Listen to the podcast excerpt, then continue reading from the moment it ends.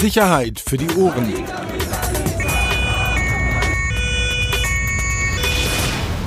Der Podcast aus Berlin. Herzlich willkommen. Neue Folge Sicherheit für die Ohren. Ich kann diese Begrüßung nicht mehr hören. Ja, mach doch einfach nicht. Ich kann es nicht mehr hören. Das ist echt furchtbar. Weil Aber komm, Hälfte- lass uns. Die Hälfte unserer Zuhörer wird jetzt ab, wieder abschalten, weil sie merken, das wird wieder so eine Skype-Folge von, von Klo zu Wohnzimmer und, und zurück und ähm, Hälfte ist schon mal raus wieder. Okay, jetzt nicht aufhalten. Wir haben echt volles Potpourri, äh, pickepacke voll. Wir haben keine Zeit zu verlieren. Flair kommt gleich mit Fanboys raus. Das muss ich mir anhören. Ähm, wir haben keine Zeit zu verlieren. Sag mal, apropos ganz kurz, weil wir gerade beim Thema sind. Ähm, wir wollen es ja nur kurz anreißen. Äh, Flair hatte ja angedroht, dass er uns ja mit seinen Rechtsanwälten F. -Punkt will. Also F-I-C-K-E-N. Hast du eigentlich schon was bekommen? Nee. Okay, ich auch Und, nicht. und der Podcast, äh, den wir gemacht haben, der, ist auch immer noch zu finden bei Spotify. Ja, warum auch nicht? Also Ja, kam ja nichts. So, fangen wir Du an. rauchst aber, Ähm, darf, ich- darf ich mir ein Bier aufmachen, Jeverleit? ja, ein Jeverleit. 2,7 Prozent, das Auf geht. gar keinen Fall. Doch. Ernsthaft? Sowas ja. trinkst du? Ja, ja. Ich darf nicht zu betrunken sein bei so einem Podcast, weil ich bin immerhin nach außen hin immer noch Repräsentant des Axel Springer Verlages und wenn ich Im jetzt ein Bier, Gegensatz zu mir. ja, richtig, und wenn ich jetzt ein Bier trinken würde und ich fange an Stuss zu erzählen, dann, ähm, dann hätte das ernsthafte arbeitsrechtliche Probleme und deswegen mache ich ein Jeverleit mit 2,7. Das, das bringt mich so leicht in Stimmung, in, in, in, in äh, Sprachstimmung, verstehst du, so erzählen und so, aber es ist auch nicht zu viel, um dummes Zeug zu reden. Okay. Nur das würde ich jetzt bezweifeln, dafür brauchst du kein Jeverleit. ich trinke Weißwein, ich trinke einen ganz, ganz leckeren grünen Veltliner und freue mich auf das Gespräch. So, Wir komm, fangen an lass mit anfangen. großen Korrektur von unserer letzten Ausgabe. In unserer letzten Ausgabe haben wir uns unterhalten über die Hunde bei der Berliner Polizei. Daraufhin habe ich viele Reaktionen bekommen und äh, zwei davon sind so essentiell, dass ich sagen muss, das muss man jetzt korrigieren. Also, die Malinois, wie ich es genannt habe als alter Ossis, sind natürlich nicht Malinois, ja, sondern das sind Malinois. Das wird französisch ausgesprochen. Grüße an Silvana an dieser Stelle. Malinois, wenn ich das richtig mit habe. Nein, hör auf zu lachen, es ist so. Malinois. Hey Malinois, komm mal rüber. Ja, So. Ossi-Sprech. Ey, Malinois, hast du auch ein Malinois? Reich. Nee, ich habe nur. Steven und Chantal. Und natürlich hat die Polizei eigene Personenspürhunde. Manchmal holt man externe dazu, wenn es Bedarf gibt, aber natürlich hat Berlins Polizei, die Hauptstadtpolizei, übrigens die beste Polizei in ganz Deutschland, hat Personenspürhunde.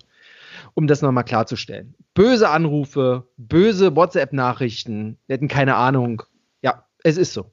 Es ist so. Eigentlich Also normalerweise ist es ja so, dass ich keine Ahnung habe, in dem Fall aber einfach mal ganz klar mit dem Finger auf dich. Wenn du in dem Fall keine Ahnung hast, kannst du das jetzt bitte auch mal selbst ausbaden, okay? Mache ich ja sonst auch. so viel zur Korrektur. So. Okay, ich bin heute viel gerannt, Peter. Ja? Gut, du hältst es ja aus. Ja, absolut. Ich war heute der Demo. Heute war Demo Day. Demo Donnerstag.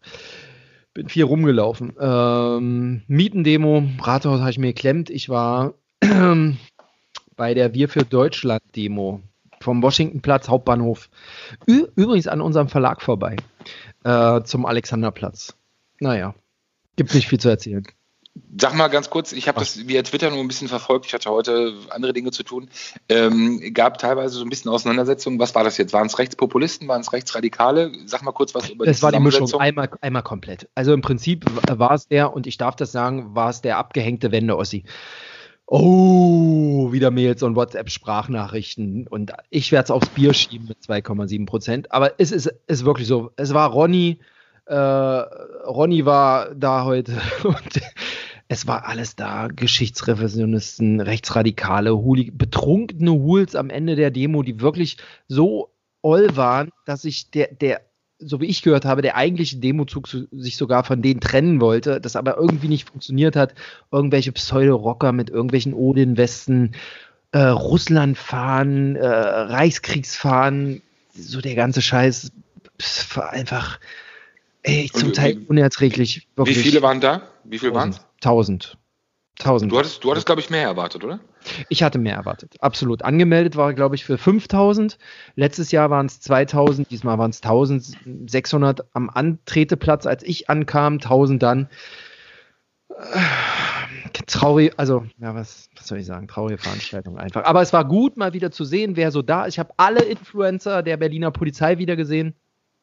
Du kennst diese äh, Elena, die, das, das YouTube-Influencer-Model der Berliner Polizei. Die gibt es ja. wirklich und sie rennt wirklich in einer Einsatzhundertschaft äh, mit. Sie war da wirklich mittendrin. Man erkennt sie natürlich. Die Lana Glam von Instagram äh, stand auch an der Seite. Ich sag wirklich, es war. Lana Glam von ja, Instagram. Die waren alle da. Es Mann, stell mal das Bier weg, das, ist, das tut dir nicht es, gut. Du, es, sie sind alle da. Es gibt sie wirklich. Und es war eine gute Veranstaltung, es war viel Polizei, viel Polizei aus Sachsen, eine ganz skurrile Situation am Checkpoint Charlie. Da waren nur äh, rechts und links so Touristen, du kennst das da. Und die mhm. Berliner Polizei hatte da kein Gitter und nichts aufgebaut und deswegen waren sie mit Hunden da. Um nochmal die Kurve zu unserem Anfang zu kriegen, mit Hunden. Und dann waren diese Schutzhunde da und haben diese ganzen Touristen so angebellt und waren voll aufmunitioniert mit Helm und allem drum und dran. Und das sind ganz skurrile Bilder gewesen. Wirklich, sagt ihr, die, die, der, der amerikanische Tourist sagte, what the fuck is that? What the fuck is that? So, und dann habe ich ihm erklärt, das ist eine Demo hier und äh, hier andere Seite, die sehen ja da die Gegendemonstranten und hin und her. Hast du es auf, auf genauso guten Englisch wie Französisch gemacht, oder? Nö, ich habe Those are Malinois. Let me tell you something. Let me tell you something. This is a Malinois. He said, oh, aber sag mal, du hast eben das eingeleitet, du bist heute viel gerannt. Warum bist du jetzt viel gerannt? Also weil du einfach, du bist viel hinterhergelaufen, wenn genau, ich das jetzt richtig ja, vorgelaufen, vorgelaufen, vorgelaufen. Oder vorgelaufen. Viel vorgelaufen, viel geguckt. Ähm, es war halt alles auch da, so mit Rang und Namen. Ne? Also bis auf Frau Slowik, die Polizeipräsidentin, die wohl im Urlaub weilt oder ein paar Tage frei hat. Ähm, der Vize war da, die Pressestelle war da. Also es war halt ein großes Bamborium für, ich muss sagen, 1000 Knallköpfe, es war jetzt nicht, ja, also komisch, komisch. Es gab keine Krawalle oder so, gar nicht. Das war alles okay. Das war auf der, auf der linken Seite Alerta, Alerta und in der Mitte war, wer Deutschland nicht liebt, soll Deutschland verlassen. So, weiß er, und so spielte sich das ab. Aber es war wie immer ganz gut zu sehen, was so abgeht. Okay. Naja. Aber eigentlich, das finde ich, muss man ja mal auch an so einem Tag sagen, ich finde das sehr schön und das freut mich, ähm, dass, dass am 3. Oktober wir beide, du als Ossi, ich als Wessi, zusammen einen Podcast aufnehmen, finde ich schon sehr schön. Muss man auch einfach mal sagen. Oder? Ach, du, ganz ehrlich, ich habe heute gelesen äh, einen Artikel über wie, ähm, wie, wie westdeutsche Zeitungsverlage Ost, junge ostdeutsche Medien kaputt gemacht haben nach der Wende wie Springer und Co. junge ostdeutsche Medien, die so aus der Bürgerbewegung kamen, kaputt gemacht haben. Pff, weißt du, wie viele Ostjournalisten äh, bei Springer und Co. angefangen haben? Ich zum Beispiel. Ja. Verrückt, aber egal. Komm, anderes Thema. Wir sind kein Medienpodcast, wir reden hier nur über die harten Sachen. Wir sollten uns nochmal äh, für die Zukunft überlegen, wenn wir so einen Podcast aufnehmen. Der Hinweis kam schon des Öfteren und ich glaube, heute ist wieder ein perfektes Beispiel dafür. Wenn wir einen Podcast machen, sollten wir, glaube ich, nicht mit der schlechtesten Geschichte am Anfang kommen. Ich glaube, so bei dem Thema irgendwie auch neue Zuhörer, ich glaube, es ist nicht gut. Was machen wir als nächstes? Du, ich streiche hier durch. Ich habe jetzt hier äh, Punkt 1 Korrektur Podcast, Punkt 2 Demo Wir für Deutschland, Lier klagt sein Leid wir können auch, es war eine, eine, eigentlich war, es war eine mega Woche. Es war eine so kurze Woche, aber in dieser Woche ist dermaßen viel passiert. Ich habe so alles zugeschrieben, online, print, gedreht, gefilmt, Alter. 18 Stunden am Tag habe ich im Prinzip gesendet. Wirklich Hammer. Ich glaube, das, und wirklich ein Leitbier. Ich weiß gar nicht, ich muss noch mal gucken. Das ist 12,7 oder 2, Ich habe keine einzige Geschichte von dir gelesen, aber gut. Ähm, Bitte? Ja, wo machen wir weiter? Ja, ich habe jetzt auf der Liste hier Maskenmarkt. Lass uns doch mal, weil hey, sonst. wollen, wir, wollen wir als erstes äh, Wettbüromord machen? Ja, würde ich auch sagen. Ja. Weil, also jetzt, das ist ja für mich auch mal ganz angenehm, weißt du, bisher bin ich ja, oder habe ich ja eher dadurch überzeugt, dass meine Prognosen ja äh, zu 100 Prozent versagt haben, beziehungsweise dass ich eigentlich zu 100 Prozent immer falsch lag. Ähm, und da freue ich mich jetzt auch gerade mal so ein bisschen drüber. So ganz für mich so dass ich ausnahmsweise so ein bisschen richtig lag. Ähm, ja, spektakuläres Urteil, muss man sagen. Am Dienstag, äh, wir haben ja im Vorfeld und in den letzten Sendungen auch mehrfach drüber gesprochen, der sogenannte Wettbüromord.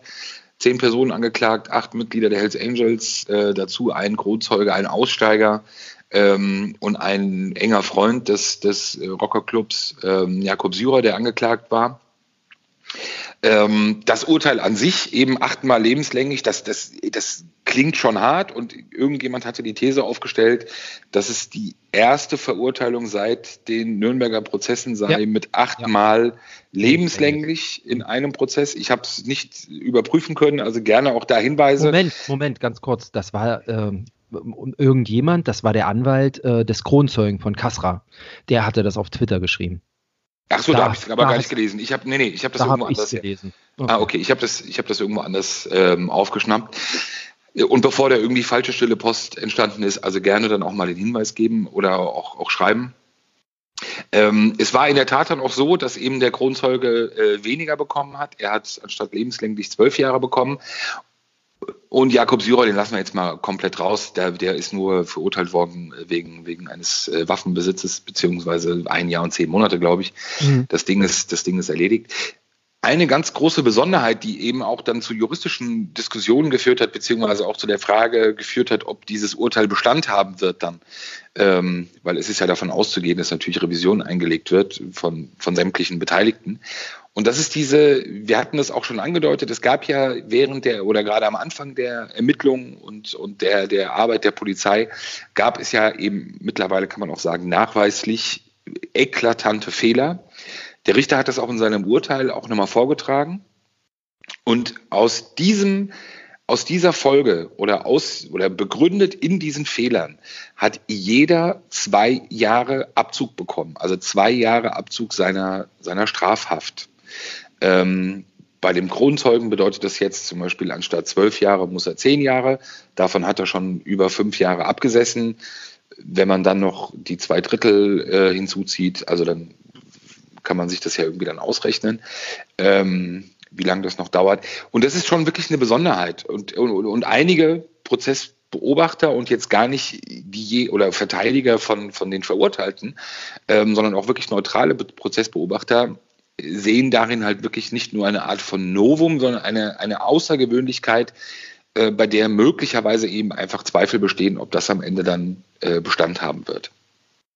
Nichtsdestotrotz, die Reaktionen, ähm, wir waren ja nicht vor Ort, ich kann jetzt auch nur das wiedergeben, was Kollegen dann äh, oder andere Prozessbeteiligte es wahrgenommen haben. Es gab kurzes Aufmucken, es gab kurzes nochmal ähm, noch Aufplustern ähm, der, der fick Angeklagten. Dich, fick dich, Alter, hat einer gerufen.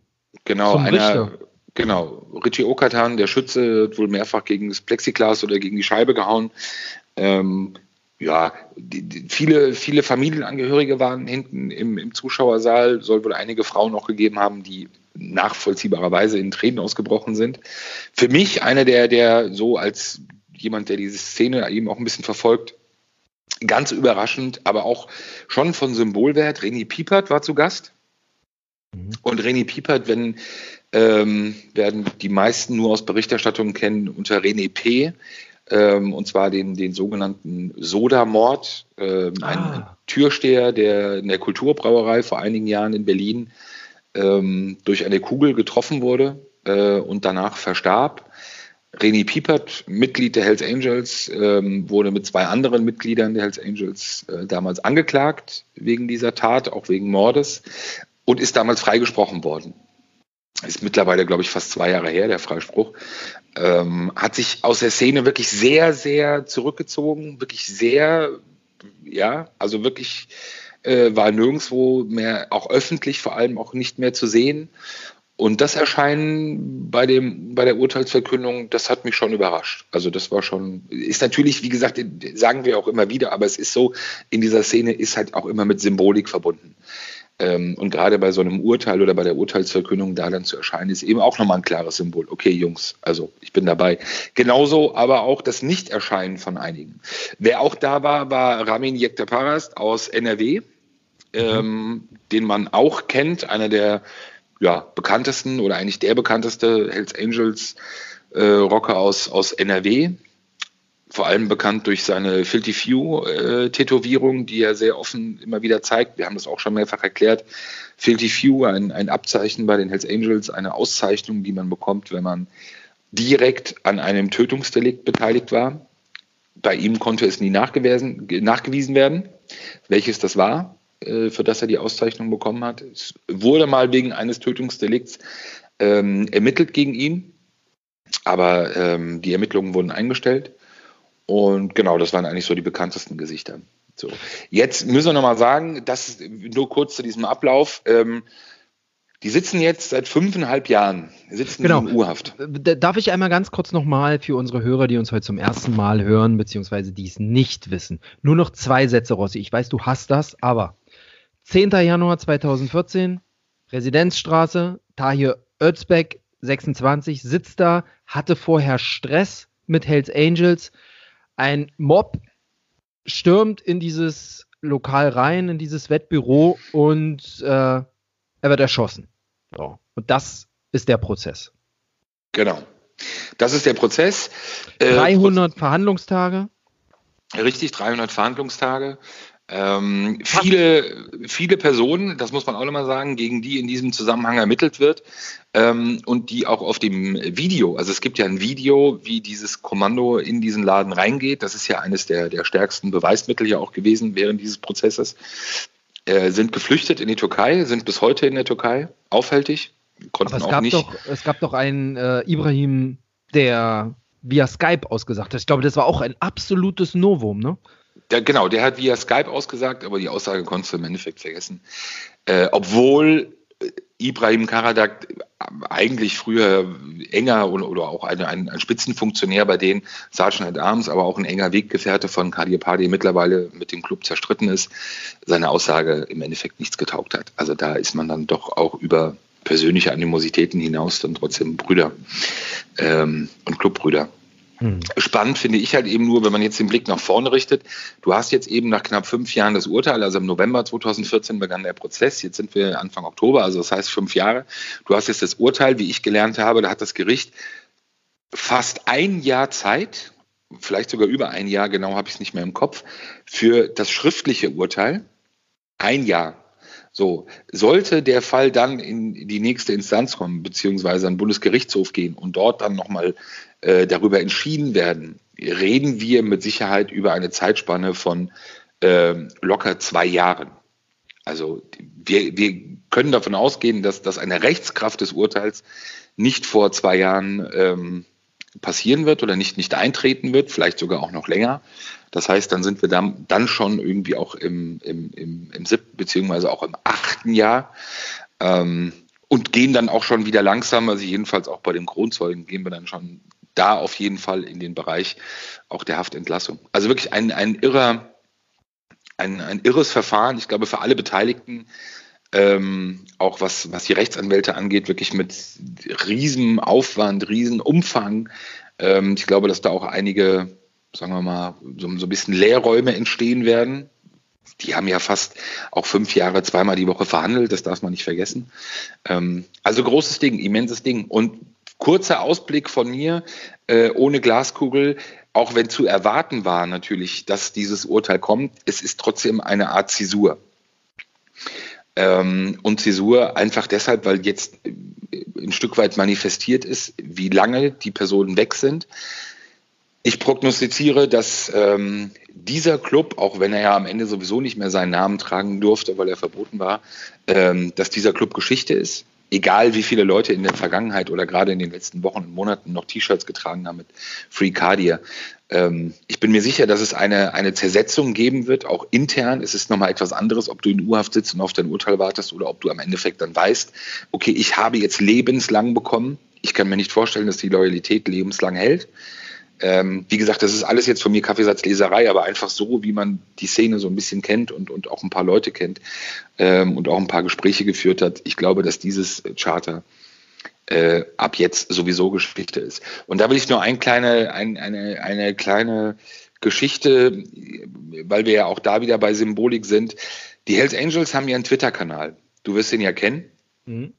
Ein Twitter-Kanal, der eigentlich recht überschaubar ist, hat auch nur 2000 Follower äh, und oftmals sind da eigentlich nur irgendwelche Links zu YouTube-Videos oder äh, zu irgendwelchen äh, hier Informationen über das Ladengeschäft. Äh, werfen Sie einen Blick auf unsere neue Website, Biker-Gottesdienst, Live-Musik, bla bla bla. Der letzte Tweet, zwei Tage alt, ist ein Tweet mit einem Link zu dem BZ-Artikel über die Verurteilung dieser acht Clubbrüder. Das ist für Außenstehende ist das ist das äh, so Larifari, ne? ist, ist ja. das Lar Larifari. Absolut. Aber geht das Ding durch, geht diesen Kanal durch, geht geht diesen ähm, geht diese, diese, diesen Twitter-Kanal durch. Ihr werdet, ich bin jetzt nicht ganz bis zum Schluss durchgegangen, aber ihr werdet keine Verlinkung oder fast keine Verlinkung zu einer Berichterstattung finden. Ihr werdet keine Verlinkung finden vor allem zu einem Urteil oder zu einer Verurteilung von Clubbrüdern der, der Hells Angels, die dann ohne eigene Kommentierung erfolgt. Also ohne irgendwie nochmal auf den Staat zu, äh, Staat zu schimpfen oder nochmal äh, zu sagen, wir werden verfolgt oder irgendetwas. Und da muss ich ehrlich sagen, ich weiß nicht, wer den Kanal betreibt, keine Ahnung, aber ähm, das oder nicht mehr betreibt. Oder nicht mehr betreibt. nee, das glaube ich nicht, weil ich glaube, dafür ist diese Szene ja einfach, wissen wir, auch zu gut organisiert. Aber dass ausgerechnet auf diesem Kanal ein Artikel der BZ verlinkt ist, der eben darüber berichtet, über dieses Urteil berichtet, und das ohne eigene Einordnung nochmal, das ist absolutes Novum. Ganz ehrlich. Und wie gesagt, für alle Außenstehende, das hat, das hat was zu bedeuten. Das ist eine, eine Symbolik, die definitiv ähm, gesehen wird da auch. Und ich weiß auch, dass sie gesehen wurde und auch von vielen gesehen wurde und nicht nur viele sich gewundert haben, sondern eben viele auch eine Meinung dazu haben, nachdem sie es gesehen haben und äh, vieles auch genauso auffassen, wie wir es jetzt interpretieren. Also machen wir uns auch diese ganze mediale Aufmerksamkeit, dieser, dieser Prozess, wir haben gerade darüber gesprochen, 300 Verhandlungstage. Das Ganze hat ungefähr 15 Millionen Euro gekostet insgesamt. Das ist natürlich äh, für das, was sozusagen kriminelle Rockergangs machen wollen, äh, ist es natürlich ein absolutes No-Go. Diese ganze Aufmerksamkeit, ja, Ma ist nett, ja, aber hier, äh, da, da kann man ja nicht mehr in Ruhe arbeiten, sozusagen. Und ich glaube deswegen, wenn, ich wusste das nicht mit den Tweets, guter, sehr guter Hinweis. Ähm, ich glaube, also deutlicher kann man sich ja nicht distanzieren. Distanzieren. Und es ist, also, es, ist, es ist nicht nur distanzieren, sondern es ist halt echt eine Schelle. Es ist eine, es ist eine Schelle in das Gesicht der, der, der Jungs, ähm, das muss man ganz klar sagen, anders kann es auch nicht gemeint sein, weil dafür, und das haben wir auch schon öfter hier auch in dem Podcast ja besprochen, dafür sind ja die Rot-Weißen jetzt wirklich nicht bekannt, dass sie neutrale, normale Berichterstattung einfach verlinken, um sozusagen ihre Leser oder ihre Anhänger oder ihre Unterstützer zu informieren, sondern das ist ja meistens oder eigentlich immer begleitet eben von eigenen O-Tönen noch dazu eh, oder eben eigener Gutierung oder Schimpfen auf die Presse oder Schimpfen auf, wie gesagt, den Staat oder auf Gerichte oder was auch immer. Und das eben so wortlos zu posten ist, wie gesagt, ist, ist, ist im Endeffekt ist es wie, wie so eine Art letzter Sargnagel. Erinnert was auch an, dieses Innenleben angeht. Ja, erinnert mich an, ein, an eine Aussage, ich weiß jetzt gar nicht mehr, von wem sie war, von den äh, Verurteilten, der gesagt hat, ich wusste gar nicht, was da passiert ist, aber ich habe dann erstmal, nachdem, äh, nachdem äh, wir da reinmarschiert sind, ich habe gar nichts gesehen und dann sind alle wieder rausgerannt und dann habe ich erstmal den BZ Live-Ticker online mir angeguckt, äh, ein paar Stunden später, um zu gucken, was da überhaupt passiert ist. Und dann habe ich erst erfahren, dass da jemand umgekommen ist. Das ist so skurril, so schließt sich der Kreis, ne? Absolut. Aber wie gesagt, es ist äh, auch da als Abschluss nochmal Symbolik. Wir können uns ja, oder vielleicht viele von euch werden sich erinnern, als es in, in, in Duisburg zu der, was Duisburg oder Gelsenkirchen, ähm, als es zu den tödlichen Schüssen kam, des Rot-Weißen auf den Bandido. Ja. Ashley meinst du? Ja, genau. Mhm. Ähm, sorry, habe hab ich gerade, kriege ich gerade nicht hin.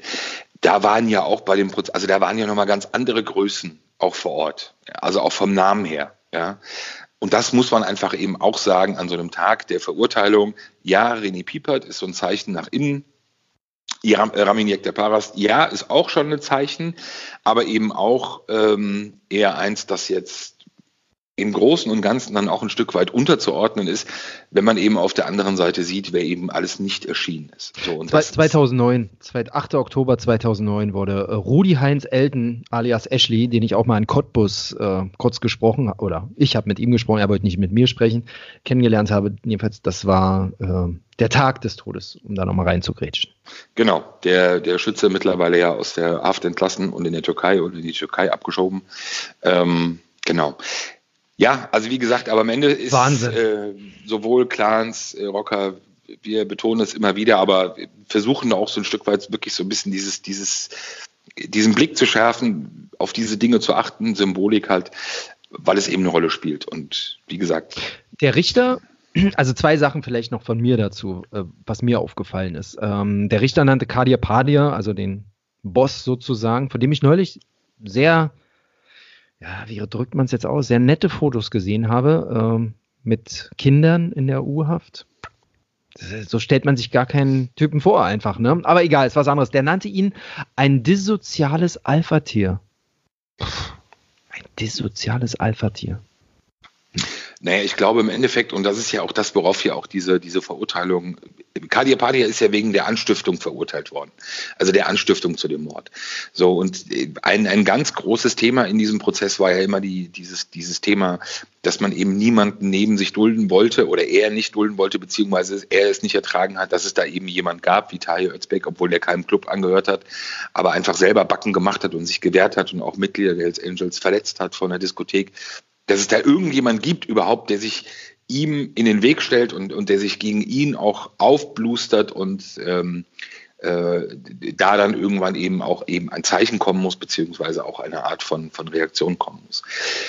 Wir haben da, wie gesagt, auch drüber gesprochen. Ich habe da meine Zweifel, ob da wirklich alle davon wussten, aber das ist ein anderes Thema. Ähm, ist im Endeffekt auch egal. Sie sind verurteilt worden jetzt. Es wird spannend, glaube ich jetzt nochmal, also es, ich gehe nicht davon aus, weil auch in den Medien ja spekuliert wurde und teilweise auch Politiker, wo ich ehrlich sage, mittlerweile über manche kann ich auch da ein Stück weit nur noch lachen. Ich werde hier keine Namen nennen, die sich aber auch als äh, Rocker-Experten äh, ausgeben und dann irgendwelche Prognosen abgegeben haben.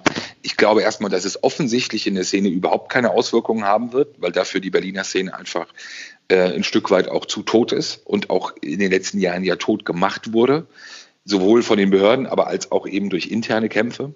Unabhängig jetzt von denen, was in Ostberlin läuft, die sowieso ihr eigenes Ding machen, aber das mittlerweile halt völlig außerhalb der, der, der Öffentlichkeit wieder, so wie früher. Einzige, was jetzt wirklich nur passieren kann, und da bin ich gespannt auf eine Gruppierung, die wir beim letzten Mal auch angesprochen haben, United Tribunes. Manche werden über sie immer noch so ein bisschen lachen. Ich bin da immer sehr zurückhaltend gewesen mit meinem Lachen, weil man, wir haben es gesagt, Ausbreitung mittlerweile in die USA. Ähm, und ich weiß, dass es auch nach Berlin immer wieder die Bestrebungen gab und Versuche gab, sich auch nach Berlin auszubreiten. Ähm, das ist für mich das Einzige, was hier so wirklich in Frage kommt die Banditen, ich kann mir das nicht wirklich vorstellen, oder auch irgendwelche anderen äh, Gruppen. Deshalb, ich glaube erstmal per se, irgendwo habe ich gelesen, Revierverteilung. Ja, genau. Nee, nee, ja, genau. Das war die Überschrift überall, weil ich glaube, das lief auch über die Agentur. Ich habe nachgeguckt, woher das kam. Ich habe es auf Twitter auch nicht, also ich habe es auch auf Twitter kommentiert, unsere eigene Berichterstattung, weil ich es auch ehrlich gesagt nicht verstanden habe. Ähm, Chioma, und zwar von der GDP, der Landeschef der Gewerkschaft der Polizei in Berlin, der hat gesagt, dass jetzt andere in die Lücke stoßen wollten, die durch die Verurteilung von äh, Rockerchef Gadia Padia und so weiter entstanden ist also ganz ehrlich, als ob sich irgendjemand da draußen, also korrigiere mich, Rossi, aber als ob sich irgendjemand da draußen wartet und sagt, stimmt, äh, wir fangen jetzt noch mal nicht an, äh, die Hells Angels sitzen ja alle in U-Haft, wir warten mal noch ab, bis es äh, in drei, vier Jahren zu einer Verurteilung kommt und dann kämpfen wir um die Reviere. Ich glaube, dass das längst passiert ist. Also, also natürlich werden die versuchen, auch aus dem, oder haben versucht, oder wie auch immer, selbst aus der U-Haft heraus noch Geschäfte laufen zu lassen. Aber wenn acht Leute da oben oder im Prinzip ja alle, also nicht nur die acht, die jetzt lebenslänglich bekommen haben, sondern alle, die angeklagt waren, wenn die einmal weg sind, ich meine, da, dann steht doch kein Krimineller da draußen und sagt, ja, ich warte jetzt erstmal ab, was da passiert. Humbug, finde ich das. Humbug. Absoluter, absoluter Unsinn. Ähm, und wie gesagt, nicht nur, dass acht äh, vor Gericht standen und eben in Untersuchungshaft äh, saßen und sitzen, sondern eben auch die große Anzahl derer, die eben auch geflüchtet ist und die in der Türkei ist. Da sind auch eben auch ein paar Leute dabei, der Bruder von Kadir Padir, Ersoy Padir, genannt Chucky, ähm, noch ein paar andere, äh, Ibrahim Karadak, der eben auch am Anfang ja noch, ähm, als er geflüchtet ist, auch im Club war, auch eine ganz wichtige Figur. Also Also das ist Unsinn. Natürlich ist die erste Zäsur in dem Moment, als die Person damals ähm, in Haft kam, beziehungsweise in Untersuchungshaft kam. Natürlich hat sich damals auch ein bisschen Bewegung breit gemacht. Natürlich warten aber dann trotzdem auch alle ab, okay, wie läuft das jetzt hier weiter? Aber jetzt sitzen sie halt mittlerweile alle über fünf Jahre in Untersuchungshaft. Und zu behaupten, dass jetzt irgendwelche Revierkämpfe losgeht, da muss ich ehrlich sagen, dass das ist egal von wem es jetzt kommt, von einem Gewerkschaftler, von einem Politiker, ich habe es auch von manchen Politikern gehört, glaube ich, oder von ein, zwei, die in die ähnliche Richtung argumentiert haben. Es ist halt, sorry, dummes Zeug. Um das nochmal zu sagen. Aber was ich sonst noch ähm, ganz interessant fand, also was du nicht weiter ausgeführt hast, ähm, die drei Polizisten, gegen die jetzt das Ermittlungsverfahren läuft, wegen Verdacht Totschlag durch Unterlassen, ich glaube, das sollten wir nochmal erklären. Ähm, weil wir haben es nur angerissen, Tahir Özbek, äh, man wusste aus Telefonüberwachung äh, bei Kadia Padia, dass möglicherweise dem etwas passieren könnte. Und Hinweisen und aus es, der Szene durch Genau. Und hat unterlassen, ihn entsprechend zu briefen bzw. ihn zu schützen. Kann man das so sagen, ihn zu schützen? Genau, also es hätte damals im Endeffekt, es gab ein, es gibt ja ein ganz einfaches Mittel, ähm, das, das, kann man auch nochmal ausführen, ob jetzt, ob jetzt jetzt oder vielleicht auch nochmal im Extra-Podcast, müssen wir nochmal überlegen. Ähm, aber das ist ja die sogenannte Gefährderansprache. Das heißt, wenn ich eben Kenntnis davon habe oder Erkenntnis erlange als Behörde, okay, da soll irgendwie möglicherweise eine Straftat begangen werden, dann gehe ich eben zu demjenigen hin der die Straftat möglicherweise begehen wird oder geplant hat zu begehen. Und ich gehe zu dem möglichen Opfer hin. So, und ich rede mit beiden und ich sage dem Opfer, hier Opfer, also mögliches Opfer, du könntest äh, äh, Geschädigter einer Straftat werden. Und zu dem Täter gehe ich hin und sage, weißt du was, wir wissen, dass du was vorhast, lass es das klingt jetzt banal, so nach dem Motto, ja gut, als ob die sich davon irgendwie äh, beeindrucken lassen. Ja, natürlich lassen sie sich davon beeindrucken, und zwar jeder, weil in dem Moment einfach klar und bekannt ist, bevor eine Straftat begangen wurde, dass diese Hinweise eben den Behörden bekannt sind. Heißt, begehe ich danach trotzdem diese Straftat, brauche ich ja noch nicht mal eins in eins zusammenzählen, sondern es ist ja noch viel einfacher und viel klarer, sowohl für die Behörden als auch für, für alle anderen, die damit mit dem Fall betraut sind, dass eben das Augenmerk auf mich gerichtet wird. Ähm, und eine Sache muss man ja sagen, es ist ja äh, dieses Ermittlungsverfahren gegen die Beamten und Beamtinnen ähm, läuft noch, aber es gab nach diesem Fall Taje Özbeck eine, eine große Änderung äh, bei der Berliner Polizei und das ist eben dieses Thema Individualgefährdung also als, äh, als Dezernat. Ähm, und das ist eben auch aus Lehren des Fall Tahir Özbek ist es bei der Polizei massiv um- und ausgebaut worden, weil man eben nicht nochmal so einen Fall wollte. Das würde man natürlich so nicht sagen. Ja, wir haben aus den Lehren gelernt und wir haben das jetzt umgestellt, aber es ist inoffiziell, ist es so, dass dieser Fall wirklich eine Art traurige Blaupause oder Vorlage dafür war, dass man eben diese Abteilung komplett umgestellt, neu aufgestellt und neu orientiert hat, um eben auch zu gewährleisten in Zukunft, wenn wir als Behörde Kenntnis davon bekommen, dass da eine andere oder dass da eine Person sogar vielleicht umgebracht werden soll, dass wir in Zukunft anders darauf reagieren und eben nicht mehr uns zu Recht vorwerfen lassen müssen, dass man es möglicherweise hätte verhindern können. Wie aktuell im Fall Bushido, der genau von so einer Truppe beschützt wird. Also genau, das ist, das ist ja, glaube ich, eine der Lehren, ähm, die man eben aus diesem Fall gezogen hat, dass man eben genau, wie du den Fall, den du gerade beschrieben hast, in dem ja eben dieser Personenschutz, und da muss man ja mal zurückgehen, dieser Fall Bushido Arafat begann ja genauso. Er, gefand, er, er begann ja mit Gefährdeansprachen.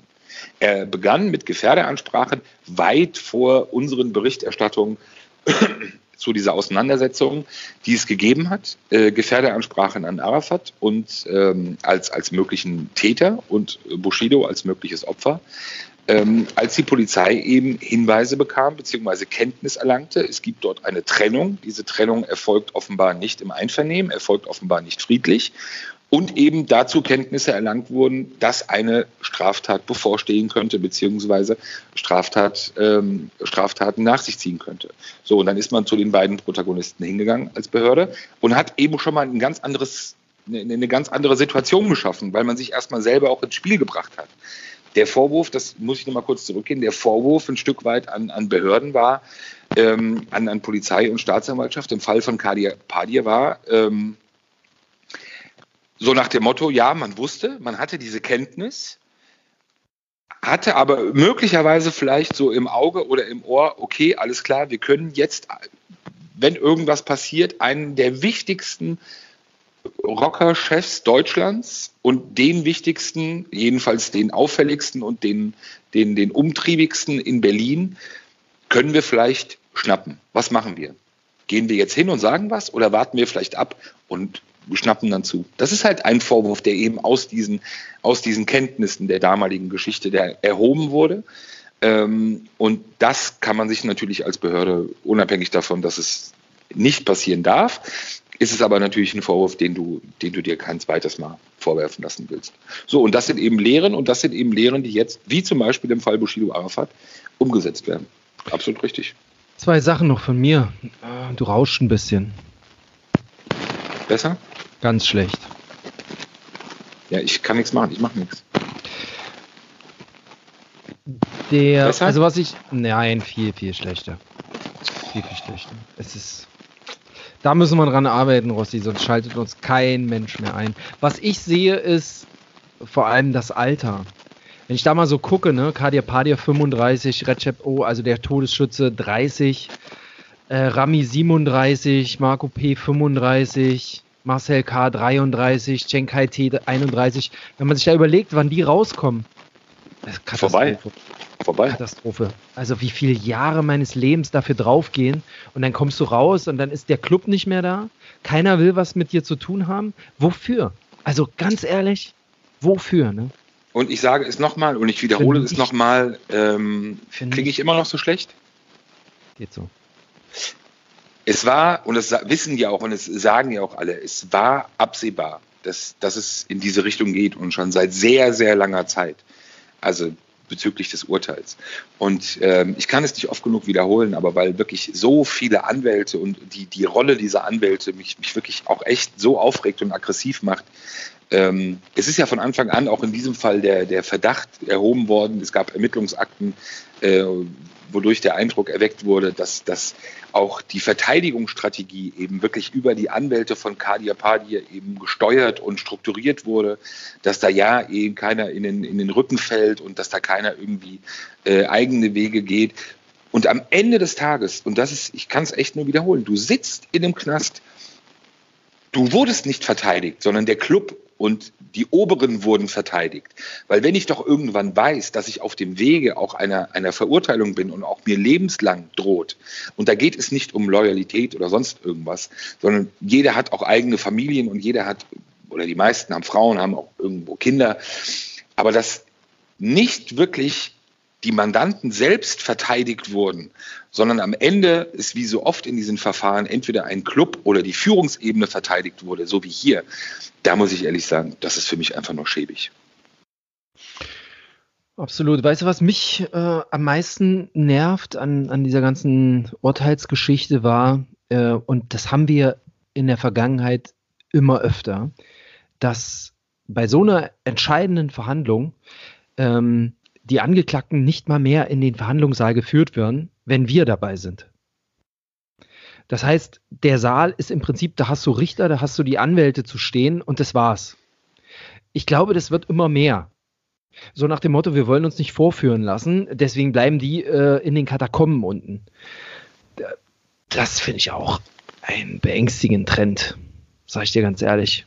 Also gerade bei so, bei, bei so Kapitaldelikten, ähm, ja da dann einfach die, die Leute unten stehen zu lassen und zu sagen, naja, wir wollen sie jetzt hier nicht. Also, dass dieses, dass, dass so ein Prozess, gerade so ein Ende des Prozesses mit so einer öffentlichen äh, Strahlkraft und dann äh, schaffen die es wirklich alle unten in den Katakomben zu lassen und man, man kann nicht sozusagen sich einen aktuellen Blick auf die Angeklagten erhaschen.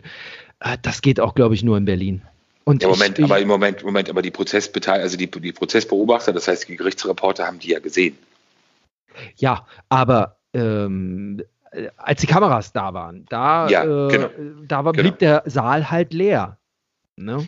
So, und wir haben es in der Vergangenheit, es fällt mir ja nur auf.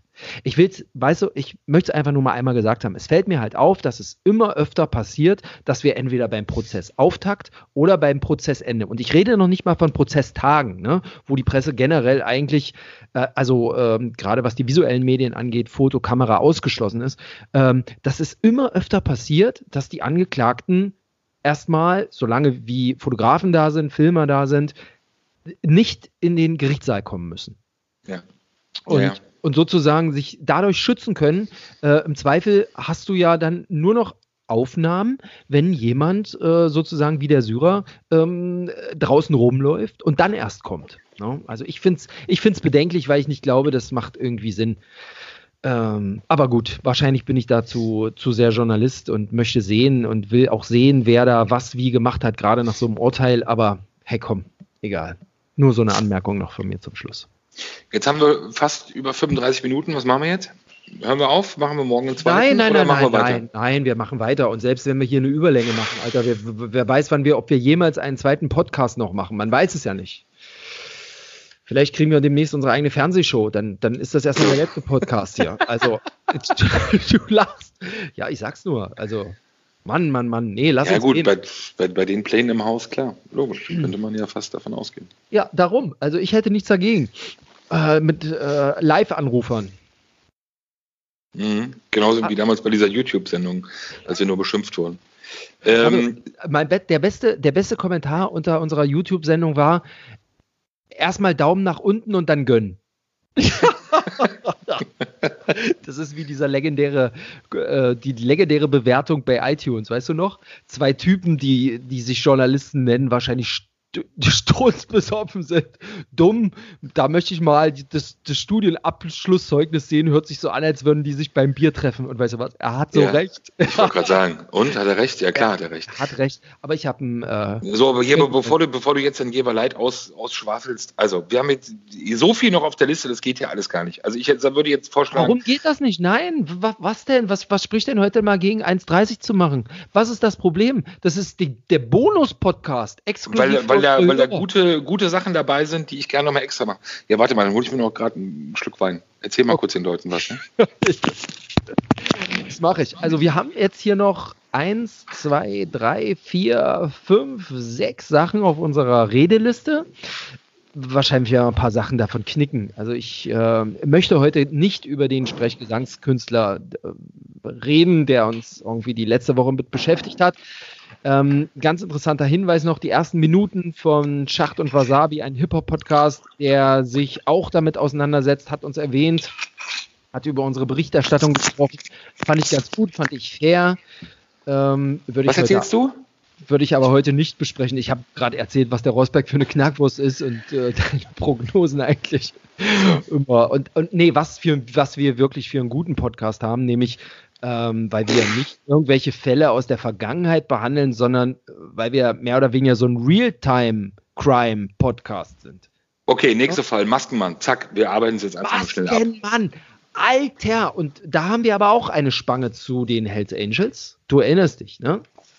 Ja, der Bodyguard. Der Bodyguard. Der Maskenmann, der Wahnsinn. Also eine Geschichte, das kannst du dir nicht ausdenken. Jetzt Axel, müssen wir noch einmal. Axel, was denn? Bitte. Bitte? Nee, wir müssen noch einmal zurück. Also dieser Fall hat mich ja emotionalisiert, weil ich den damals exklusiv, als der, Maskenmann festgenommen wurde, ähm, exklusiv aufgeschrieben hatte. Jetzt müssen wir das einmal erklären. Also, es gibt einen Typen, den wir immer nur den Maskenmann, Maskenmann nannten. Der hatte in Brandenburg eine Millionärsgattin, von der wir nicht sagen dürfen, wer sie ist, weil wir ganz viel Unterlassung bekommen haben, äh, 2011 überfallen. Er hat ähm, auf die Tochter eines Immobilienmoguls geschossen. Da hat sich aber der Bodyguard in die Schusslinie geworfen. Das war auch 2011.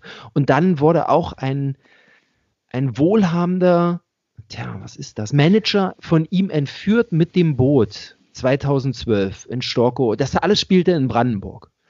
Also es war ein unheimlicher Typ, man hat ihn jahrelang gesucht.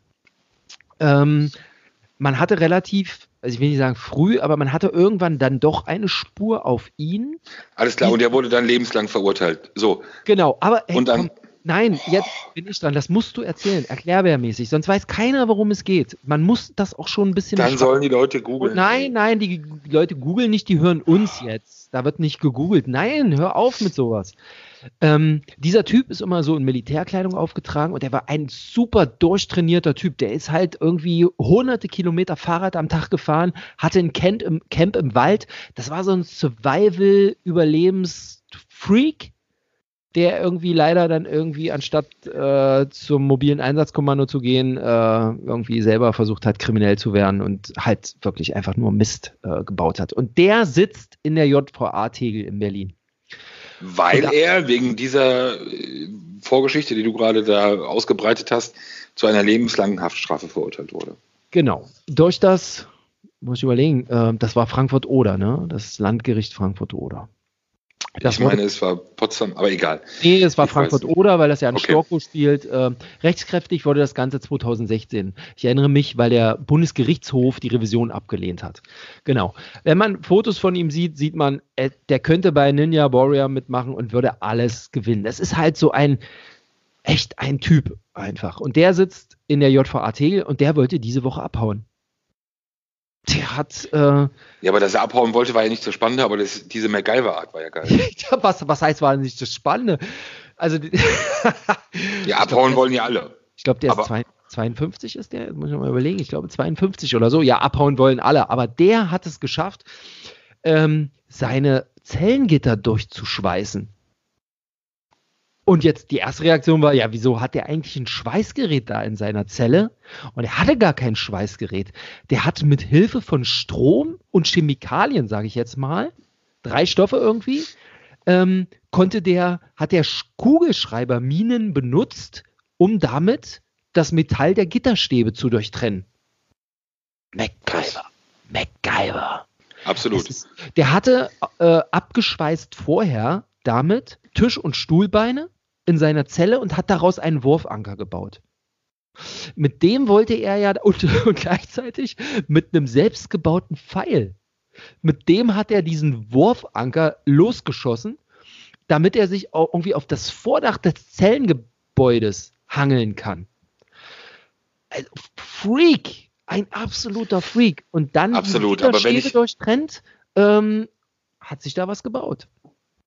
Ja, man muss ja natürlich auch sagen, er ist dann, äh, kam er nicht weit. Er kam noch nicht mal in den Innenhof. Also ist er direkt entdeckt worden. Das war, glaube ich, morgens um 4.30 Uhr. Ähm, Mitarbeiter, Bedienstete haben das bemerkt, ähm, sofort Alarm geschlagen.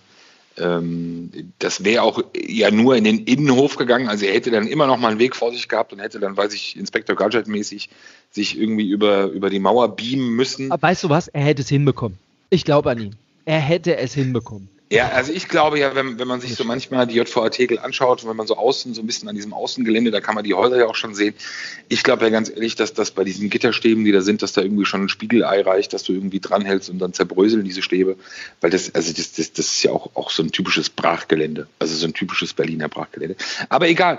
Äh, Er hat es versucht, äh, der, der, der Fluchtversuch wird ja nicht, nicht strafrechtlich ähm, verfolgt. Äh, Flucht ist ja, wird ja jedem zugestanden oder der Wunsch nach Flucht. Heißt, er wird sich alleine jetzt nochmal wegen Sachbeschädigung äh, verantworten müssen. Möglicherweise hat er die Tage danach unten, äh, es gibt in Tegel ja auch sowas wie die, wie nennt sich das? Ähm, der Bunker äh, Mhm. aufgehalten haben oder, oder untergebracht worden sein. Irgendwo habe ich gelesen, dass er wahrscheinlich jetzt auch nochmal völlig separiert untergebracht wird. Ist natürlich eine Folge dessen. Aber beim Lesen gebe ich dir völlig recht. Wirklich erste Gedanke, MacGyver. Die haben seine Zelle durchsucht und jetzt kommen wir mal zur, zur bundesweiten Folge. Die haben seine Zelle durchsucht. Sie haben, ähm, was sie gefunden haben, waren Zitronennetze, Putzmittel und Backzutaten. Und jetzt prüft man, mit welchem Gemisch es ihm gelungen, gelungen ist, diese Gitterstäbe zu durchtrennen. Und dann wird man alle Haftanstalten in Deutschland informieren, weil man natürlich dann sagt, hier, passt auf, äh, also wenn er, weiß ich nicht, Zitronennetze, also Zitronen äh, bei sich hat und vielleicht noch dies oder das andere Back- und Putzmittel, dann könnte es sein, dass sich eure Leute auch freischweißen. Aber soll ich dir sagen, warum sowas passiert? Wir haben ja vor ein paar Wochen darüber berichtet hier im Podcast. In Berliner Knästen gibt es keine Fernseher mehr. So, und das wenn stimmt. du natürlich keinen Fernseher hast, wenn du kein Internet hast, was sollst du denn sonst mal? Natürlich liest du Backrezepte. Und dann überlegst du noch ein bisschen und dann kommst du auf so eine Idee. Irre. Ich finde es irre. Und irre. wie gesagt, damals der Bodyguard, äh, der sich zwischen ihn und die Tochter von diesem Immobilienmogul geworfen hat, ähm, der wurde ja damals getroffen und der war sozusagen ihr Personenschützer und äh, den hatte ich dann mal gesehen im Rollstuhl bei einer Party der Hells Angels in Potsdam, zu denen er wohl enge Beziehungen pflegte. Da hätten wir so wieder die Klammer, so, so schließt sich der Kreis, ne? Völlig verrückt, Axel. Völlig, völlig, absolut, völlig verrückte Geschichte. Hast du eigentlich in dieser Woche, weißt du, im Moment erzählen wir vorwiegend über meine Geschichten. Hast du eigentlich diese Woche irgendwas gemacht? Gearbeitet? Ja? Ja. Mhm. Warst du auf Tour? Ähm, ja, ich habe gearbeitet. So, was, was, ist ein Bildjournalist, äh, der keine Artikel schreibt? Einfach ein Bildjournalist, der keine Artikel schreibt. also ganz kurz, ich will mal kurz wiederholen. Wir reden hier gerade, wie du behauptet hast, über Themen, die du gemacht hast. So, wir haben erst gesprochen über eine scheiß Demo, wo du mitgelaufen bist. Mega Geschichte. Den Maskenmann, den ich zuerst in der Berliner Zeitung oder in einer anderen Zeitung gelesen habe, wo du wieder nach und abgeschrieben hast. Und dann haben wir über den Wettbüromord geredet, wo du überhaupt gar keine Aktien drin hast. So, noch irgendwelche Fragen? Wollen wir jetzt zur JVA Heidering kommen? Das würde ich gerne noch erklären. Boah, ey, was war. Ey, wenn wir schon okay. jetzt beim Knast sind, komm, ich kann noch mal kurz erzählen, JVA Heidering, ich, für mich die große Katastrophen, JVA äh, hier in Berlin. Ich ist find, ja nicht in Berlin, sie ist in Brandenburg, gehört aber zu Berlin. Ja, genau. Ich, ich finde es nur merkwürdig. Ich habe gestern einen Artikel geschrieben, da geht es mal wieder um eine Dame, um eine Bedienstete der JVA, die sich offensichtlich wieder mit einem Insassen, oder was heißt wieder, die sich mit einem Insassen eingelassen hat und ihn angeblich, muss er natürlich noch ermittelt werden, aber der Verdacht ist da, mit Drogen versorgt hat. Ähm, Honigtopf, oder wie hast du das genannt? Honigfalle Heidering. Honigfalle. Das ist nicht der erste der erste Fall. Ich habe auch vorher schon über zwei Damen berichtet, die dort Bedienstete sind, die sich mit Knackis eingelassen haben. Ich weiß jetzt, heute hat mich einer angerufen, ich weiß jetzt von einer Bediensteten, die offensichtlich einen entlassenen Knacki tatsächlich geheiratet hat. Es ist so skurril. Was ist in der JVA Heidering los? Ja, Mann, wo die Liebe hinfällt, die Zeit doch nicht so Nee, nicht, weil Wirklich? die Liebe hinfällt. Also die, die dort arbeiten, meinen, ja, wenn man, wenn man natürlich die Bediensteten hier alleine lässt, weil wir sind ja wirklich, we es sind ja wirklich wenig. Man stellt sich das immer vor, das wären unheimlich viel, aber nein, da, da sind gar nicht so viel. Und das sind halt alles Männer. Und da ist natürlich dann, verstehst du? Und offensichtlich lassen die sich drauf ein. Also das ist jetzt der dritte Fall, dritte Fall, wo Ausübung, Dienstgeschäfte und so weiter untersagt wurde. Es ist schon merkwürdig, musst du doch zugeben, oder? Ja, absolut, klar. Logisch. Aber ich, ich weiß, ich würde ja sagen, äh, weil der, der Eindruck erweckt wird, so nach dem Motto, okay, Frauen sind, sind jetzt möglicherweise besonders oder da eher empfänglich äh, oder aufgrund dieser Konstellation, weil dass jetzt sozusagen Frauen dann da im, im Männergefängnis äh, eben auch beruflich aktiv sind. Ich glaube ja, dass, dass diese Empfänglichkeit bei Männern genauso da ist, auch wenn sie vielleicht momentan nicht in der Häufigkeit entdeckt wird, aber eben dann auf anderer Ebene oder auf anderen Feldern. Und das Problem ist halt, mit Beginn eines sexuellen Verhältnisses hast du natürlich auch andere Konstellationen oder Situationen, wenn es eben dann auch in den Räumlichkeiten dort eben zu Tathandlungen kommt. Zack, ich finde es nur merkwürdig. Aber egal. Komm. Ich habe da ein Auge drauf, äh, um das mal zu sagen. Genauso wie auf meine anderen Geschichten, aber egal. Ich äh, komm, wir wollen, ja, ich könnte jetzt noch über die Trojaner-Attacke. Äh, äh, Ganz kurz, das will ich, das, nee, das, das will ich wirklich noch, dass, dass du da kurz was erzählst, weil da lege ich mich kurz hin, weil ich da sowieso nichts verstehe. Aber ich finde es eine, eine großartige Geschichte. Den Rest, den ich auf der Liste sehe, den lass uns mal versuchen, entweder wirklich morgen oder am Sonntag zu machen, weil er am entweder morgen oder Sonntag noch genauso aktuell ist. Ähm, aber das bitte erzähl nochmal. Also, das ist ja auch keine Geschichte von dir, sondern eine Geschichte, die zuerst im Tagesspiegel stand, die du aber ey, dann wirklich ey, erst entdeckt ey, hast, beziehungsweise erst zu einer Geschichte gemacht hast. Wirklich, wenn das unsere Chefs hören, das ist so Humbug. Das stand im, im Checkpoint des Tagesspiegels, in diesem Tagesnewsletter, stand ein Satz. ah, irgendjemand hat sich ein Virus eingefangen und es gibt Husten oder so, stand Ja, da. ich sag Das doch, dass du die Geschichte das- entdeckt hast. So, ist doch, ganz kurz, hör ganz doch zu. ehrlich. Ist doch gut. Du hast sie entdeckt und die. Tragweite. Geh mal auf www.bildarchiv.de und guck mal, was von dir in den letzten Tagen da drin steht. Also, Frechheit. Wirklich. Wer schreibt, der bleibt, heißt das. So, gerade in der heutigen Zeit. Bei unserer Zukunft. Solange wie Wer wir. dreht, der bleibt. Also, ähm, und jetzt ganz ernsthaft, es ist eine krasse Geschichte, es ist eine krasse Tragweite, die, die weder ich gerafft habe, ich glaube aber noch viele andere Kollegen nicht gerafft haben. Ich weiß nicht, aufgrund fehlender Fachkenntnis oder Sachkenntnis äh, oder technischem Verständnis, aber erzähl mal kurz. Ich habe auch kein technisches Verständnis.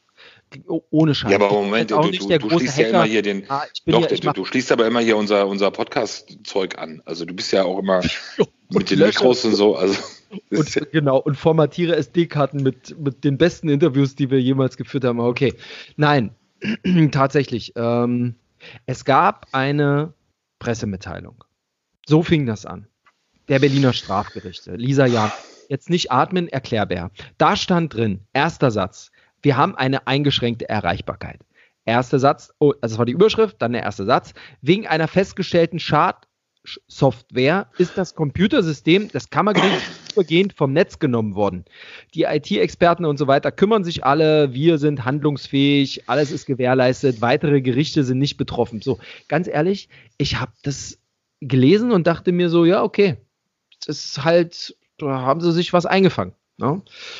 Und dann habe ich erst so von einer, von einer Quelle bestimmte Warnmails bekommen, die intern innerhalb der Berliner Justiz verschickt wurden. Und erst aus diesen Dokumenten ist mir klar geworden, dass das eine Riesennummer ist. Eine Riesennummer. Wir- Wirklich, ich, man kann es nicht anders sagen. Es, es, es ging Mails raus, ja, da stand drüber, eilt sehr, Virenbefall durch Imhotep. Übrigens heißt der Trojaner so, im Kammergericht. Das ging an, wirklich an Frau Koppers, Generalstaatsanwältin, bis zu den sozialen Diensten. Sämtliche ist ja völlig verrückt. JVAs. Es ist völlig verrückt. Also, was ist passiert? Ein Trojaner hat tatsächlich das Kammergericht lahmgelegt. Ähm, jetzt könnte man sagen, was, was ist denn dieses Kammergericht? Also die wenigsten kapieren das ja.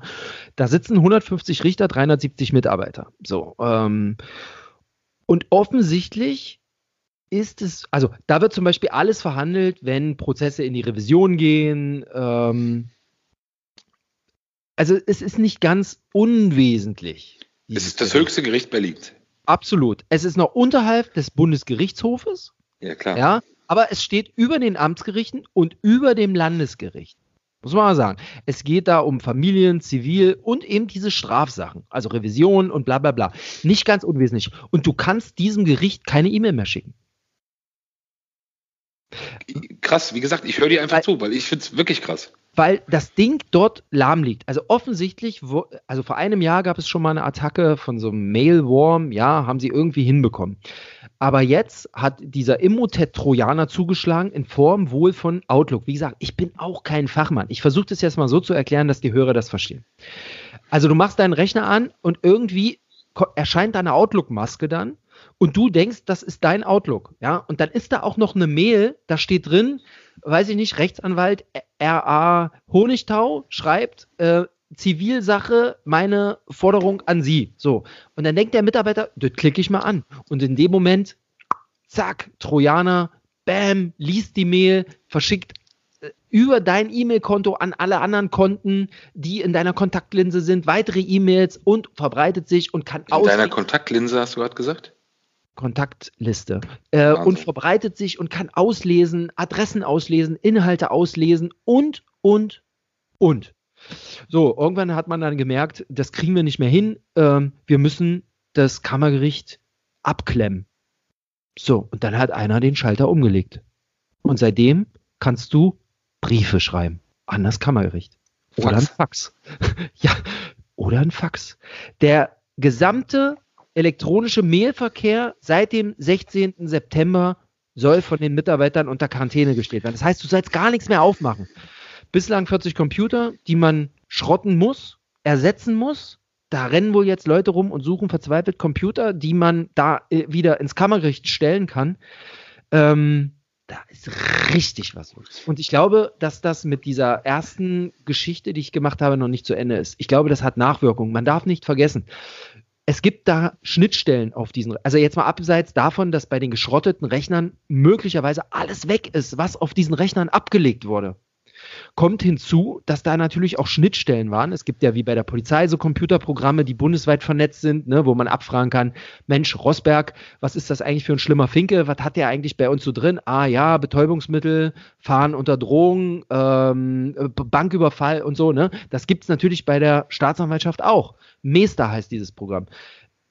Da ist man bundesweit vernetzt. Ich weiß gar nicht, ob man das so in der Bedeutung mitbekommen hat, wie sich möglicherweise dieser Trojaner bundesweit ausgebreitet hat. Ich kann dir ganz ehrlich sagen, selbst wenn man es bisher in der, in der Bedeutung und auch in der Tragweite nicht erkannt hat, spätestens jetzt in diesem Moment, jeder, der diesen Podcast gehört hat oder hören wird, weiß es. Ist es so?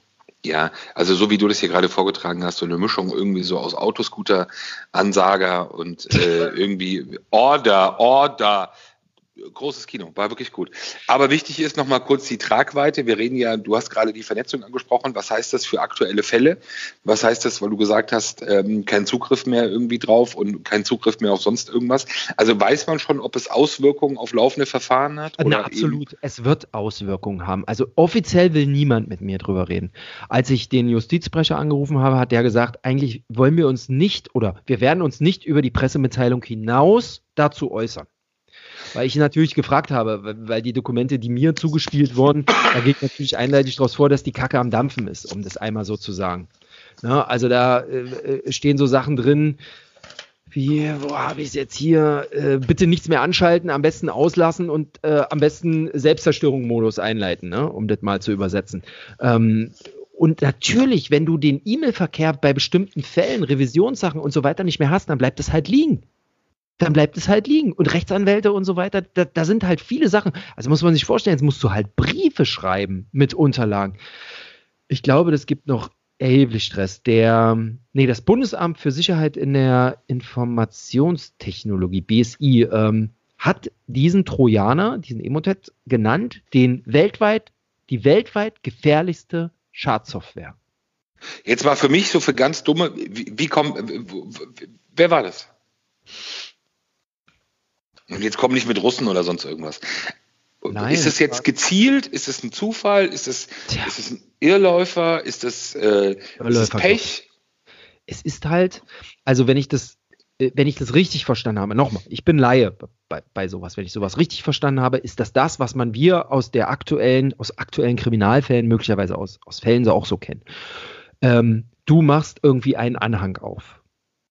Ja, einen Link hier ist das Skurrile, hier denkst du wirklich, jemand hat hier geschrieben, weil möglicherweise, also nehmen wir mal an, ich, du kriegst eine Mail und da steht drin, hm, Absender Axelier und dann steht drin, unser neuer Podcast, ziemlich miese Aufnahmequalität bei dir, lies mal, wie du das in Zukunft besser machen kannst.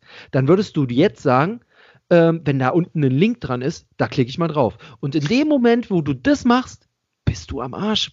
ja, aber das Rechner, war nicht die Frage. Das war Weil, nicht die Frage. Die Frage doch, war, wo es, her, wo es herkommt. Ja, das weiß man noch nicht. Ich glaube, da ist jeder dran. Ich will dir nur erklären, und dann nimmt der irgendwann deinen ganzen Rechner in Besitz und für gewöhnlich macht ein Krimineller es dann so, dann schaltest du an und dann steht da, werter Herr Rosberg, ähm, wir haben Ihren Computer gesperrt mit allen Daten. Und wenn Sie Zugang wieder haben wollen zu Ihren Daten, dann bitte vier Bitcoin überweisen an. Und das ist okay. aber wohl offensichtlich noch nicht passiert. Weiß, hast du da von äh, aus Rheinland-Pfalz gehört? Dieser Bulletproof Hoster? Ja, Wahnsinn. Wahnsinn. Wahnsinn. Irre. Irre. Also, das, aber das würde jetzt zu weit führen. Aber wer das mal wissen will, einmal Rheinland-Pfalz, Bulletproof, äh, das war so ein NATO-Bunker, glaube ich, weiß gar nicht, wie das hieß, in Traben, Trabach. Ja, da war meine Mutter mal zur Kur. Traben, Trabach. Wunderschöne Stadt. Ähm, und wir ufern hier völlig aus. So, und für jeden, der jetzt schon eine Stunde durchgehalten hat und irgendwie noch glaubt, dass zum Hör Ende äh, ein kleines Rosinchen kommt und wir vielleicht auch über die Anklage gegen Arafat Abu Shaka und seine Brüder sprechen, den vertrösten wir jetzt. Warum? Ähm, Warum? Was ist nein, los? Nein, also es ist nee. Donnerstag, du musst nee, nicht arbeiten morgen, ich muss nicht arbeiten. Ich muss arbeiten, ich muss jetzt Flair auch gleich, kommt hier noch raus, was machen. Flair kommt gleich raus, weiß ich nicht, 23 Uhr, wirst du wahrscheinlich mies gedisst. Wir könnten das gleich hier live irgendwie kommentieren, Reaction-Videos machen. Willst du alles nicht? Ich nee, will ich alles nicht. Ich will nur einen kleinen Hinweis machen und ganz ehrlich, die, die, die Props waren ja ehrlich und ich, ich hoffe und ich glaube, er weiß es auch nochmal an den Kollegen der Rap-Show. Es ist für, wirklich die beste und eigentlich auch die einzige zu ertragende Sendung in diesem ganzen Business. Ähm, und der Kollege hat ja auch berichtet, dann, nachdem er Spiegel Online gelesen hat, die er nicht einmal erwähnt hat, auch, na gut, okay. Oder ich glaube am Ende doch, er hat sie einmal erwähnt, am Ende, aber nicht wirklich, obwohl sein ganzer Beitrag darauf aufgebaut war. Ähm, die ja zuerst berichtet haben über die Anklage gegen Arafat und einige seiner Brüder im Zusammenhang mit den Streitigkeiten mit Bushido. Und ähm, mich, ich, ich, bin da immer und jeder, der mich kennt, sagt dann, ey Mann, halt's Maul, genau wie bei Flair, ey komm, kümmere dich doch nicht drum und red doch nicht und geh doch nicht drauf ein. Doch, ich ganz ehrlich, ich habe da irgendwie so ein, keine Ahnung, so eine falsche Synapse, aber mich nervt sowas. Und ich weiß nicht, ob du den Beitrag gesehen hast bei Rap Show, als es dann darum ging, dass der Kollege dann die, die Vorwürfe aus der Anklage vorgetragen hat und dann aber betont hat, naja, aber diese ganzen Bildschlagzeilen, Vorwürfe wegen Entführung ja. und sonst irgendwas, äh, die sind alle fallen gelassen. Und ganz ehrlich, mich nervt das jetzt nicht nur bei dem, sondern das gibt es ja auch, diesen Reflex und auch diese Art der Berichterstattung oder die Art der Reaktion gibt es ja des Öfteren. Das nervt mich einfach kolossal. Und jetzt ganz ernsthaft und ohne Ironie oder sonst irgendwas. Mann, wir berichten einfach über das, was passiert ist. Arafat ist damals festgenommen worden aufgrund gewisser Vorwürfe. Die Vorwürfe kamen auf weil die eigene Cousine diese Vorwürfe erhoben hat. Und es ging um die Vorwürfe, dass die Frau von Bushido mit Säure angegriffen werden sollte und dass die Kinder entführt werden sollten. Daraufhin hat die Staatsanwaltschaft einen Haftbefehl beantragt. Dieser Haftbefehl wurde, wurde stattgegeben. Es gab einen Beschluss. Er wurde festgenommen. Er saß in U-Haft. Ja, er kam danach raus. Aber das sind ja, weißt du, dieser, dieser Eindruck, der denn steht, als ob es irgendeine Art von Bildgericht oder Bildtribunal oder Bildvorwürfen, Mann, ey, ja, es gibt genug Schichten, wo wir vielleicht übers Ziel hinausschießen. Ja, wo wir vielleicht auch nicht wirklich immer das Maß halten. Aber dann sollte man auch in der Lage sein zu differenzieren. Und das nervt mich dann, wenn ich jedenfalls selber betroffen bin oder du oder wer auch Leute, die ich kenne, betroffen sind. Ähm, kann ich nicht leiden, finde ich Bullshit. So, orientiere dich an den Fakten, ist doch gut. Nicht wir haben die Vorwürfe erhoben, äh, das ist ja fast schon wirklich dann irgendwie hier Flair, Patrick Losensky, Duktus, nach dem Motto, äh, alle Vorwürfe kommen von der Bild, ja, nur weil du nichts gepeilt hast. Ähm, nein, es sind Ermittlungen, Vorwürfe und danach kommt Berichterstattung. Punkt Ende. Ansonsten beste Sendung. Ich glaube, ja, Grüße gehen raus. Ähm, ich glaube, wir, ich würde gerne halt ein, nein, Ey, eine Sache nee, nee, dazu sagen. Du musst das aus einem, nein, komm, eine letzte Satz. Ich, ich darf auch mal reden in diesem Podcast. Ähm, wir reden nur Ich glaube, du musst. ja, weil du keine hast, du bist ja auf Tour.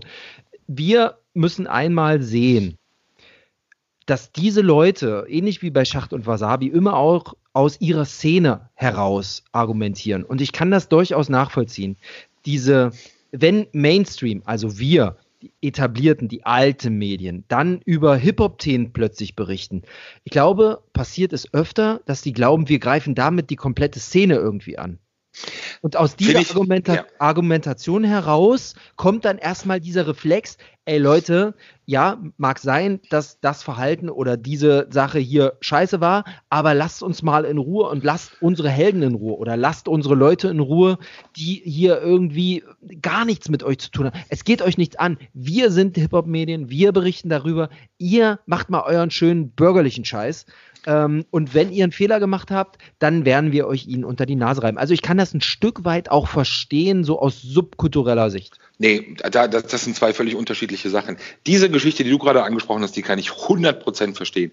Und auch da nochmal, ähm, es ist echt absurd, aber es ist einfach wirklich so, weil ich ihn als, als, als Typ da oder als Entertainer echt mag, nochmal Rap-Show, ähm, der das ja eben auch aufgegriffen hat, dieses Thema Flair, nach, nachdem das Video veröffentlicht wurde, in dem Flair ja gegen die Polizisten so ausgerastet ist.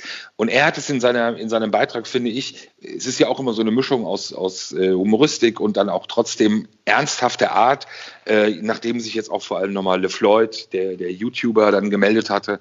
Ähm, es ist natürlich die diese, diese, dass der Eindruck entsteht, diese, diese pseudo-intellektuelle, dekadente äh, Bürgerschicht oder Mittelschicht, die sich dann von oben herab irgendwie mal äußert und dann irgendwie äh, mit dem Finger nach unten zeigt und sagt irgendwie, was sind denn ihr, was, was seid ihr denn für Assis? Dass da eine gewisse Szene und eben auch ein, ein, ein gewisses Genre zusammenhält, finde ich ja vollkommen richtig, kann ich auch wirklich total nachvollziehen. Ähm, unabhängig jetzt von dem Sachverhalt, um den es dann da gegangen ist. Kann ich total nachvollziehen. Aber das andere ist halt, man, ey, differenziere, differenziere. Und was mich persönlich halt immer nervt, ist dieser Eindruck, der erweckt wird, als ob wir Leute anklagen würden. Und jetzt schiebt mir nicht in irgendwelchen Kommentaren irgendwelche zusammengebildeten gebastelten Collagen von Bildschlagzeilen zu. Mir geht es jetzt wirklich um diese Einzelfälle hier. Wir klagen nicht an, wir ermitteln nicht, wir machen gar nichts, wir berichten. Genau wie in diesem Fall auch. Und da braucht man jetzt nicht wirklich jedes Mal diesen scheiß Flair-Duktus, der auch indoktriniert ist von jemand anderem, irgendwie den Eindruck zu erwecken, als ob das unsere Vorwürfe waren. Nein, das waren nicht unsere Vorwürfe. Die Vorwürfe kamen ganz woanders her und wir haben über die Vorwürfe berichtet. Punkt Ende. Und diese Differenzierung erwarte ich, Szene beziehungsweise zusammenhalten hin oder her. Ansonsten bin ich ja völlig bei dir. Verstehe ich doch auch. Ist da auch, ist da auch völlig in Ordnung und ist auch gut. Natürlich auch den ganzen Leuten, die dann irgendwie von oben herab dann irgendwie kommen, auch ein Stück weit so ein bisschen Mittelfinger zu zeigen, finde ich auch vollkommen richtig. Finde ich auch gut. Ja, klar. Ähm, mein Bier ist alle. Ja, mein Wein auch. Gut, dann ist das jetzt der Zeitpunkt, wo wir abbrechen, oder? Ja, ich habe eh nichts mehr, da ich ja eh keine Geschichten habe. will ich eigentlich schon seit einer Stunde abbrechen. Ach, super. Irgendwie ist dieser Podcast immer mehr zur Therapie geworden. Ach so, aber ganz kurz, nein, nein. weil das, nein, sei ruhig, nein. Damit, damit, damit, wollte ich ja anfangen. Natürlich werden wir in den nächsten Tagen noch zu den Inhalten auf die Anklage gegen Arafat, Abu Shaka und seine Brüder eingehen. Ähm, aber wir können natürlich nicht in einem Podcast oder wir sollten es nicht und sollten es vor allem nicht bei einem Thema von einer gewissen Tragweite, sollten nicht in einem Podcast vorher darauf eingehen, wenn wir halt eben noch vorhaben, es auch auf anderen Plattformen wie in der Zeitung, wie online die Geschichte spielen zu wollen. Das heißt, da müssen wir uns jetzt noch ein, zwei Tage gedulden. Ähm, dann gehen wir nochmal mit einzelnen Geschichten da raus, beziehungsweise mit, mit, mit, äh, mit ein paar Details aus der Anklage.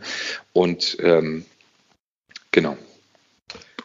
Da freue ich mich drauf, Rossi. Das ist schön. Also dann bist du auch mal wieder im Archiv irgendwie, ne? Mit einer Geschichte. Das finde ich gut. Ja, ich versuche krampfhaft ein bisschen hinterher zu hecheln, aber bei deinen Geschichten, die keine Sau kennt, kommt man halt schlecht hinterher und dann muss man es halt irgendwie. Es ist die Schlagzahl, die zählt. Es ist einfach hier Bam, Bam, Bam, Bam. Verstehst du? So, dann äh, würde ich sagen, hören wir an dieser Stelle auf. Hätten wir schon viel früher, aber äh, ich wünsche dir einen schönen Abend. Es war sehr schön, mit dir Teile des Abends verbracht zu haben. Es ist jetzt 22.14 Uhr, es ist vielleicht noch zwei Stunden bis Flair. Ich freue mich auf Fanboy, irgendwie so ein bisschen. Ich ähm, weiß, du bist ja auch äh, Fan von Flair. Kannst du ja ehrlich zugeben. Dann, na, sprechen wir uns dann am Sonntag wieder? Spielst du, eigentlich, spielst du eigentlich NKL oder spielst du SKL? Welches Lotto, Lotto spielst du nochmal? Ja, du nee, spielst doch eins. Ich bin hier äh, Aktion Mensch. Ah, okay, alles klar. Aktion Mensch, das mache ich. Okay an unsere Hörer einen schönen Abend oder einen schönen Tag. Danke, dass ihr uns so nah an euren Kopf gelassen habt und ihr uns hört.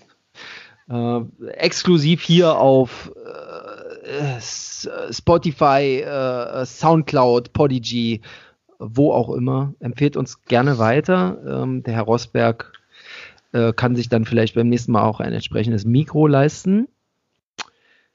Und wir hören uns dann bei der nächsten Folge. Und am meisten würde ich mich darüber freuen, wenn irgendeiner der Zuhörer vielleicht drei Euro zusammensammelt. Wenn nicht, mache ich's und dem Axel vielleicht einfach mal gescheites Bier schenkt. In diesem Sinne. Tschüss. Bis dann. Ciao, ciao. Sicherheit für die Ohren. Der Podcast aus Berlin.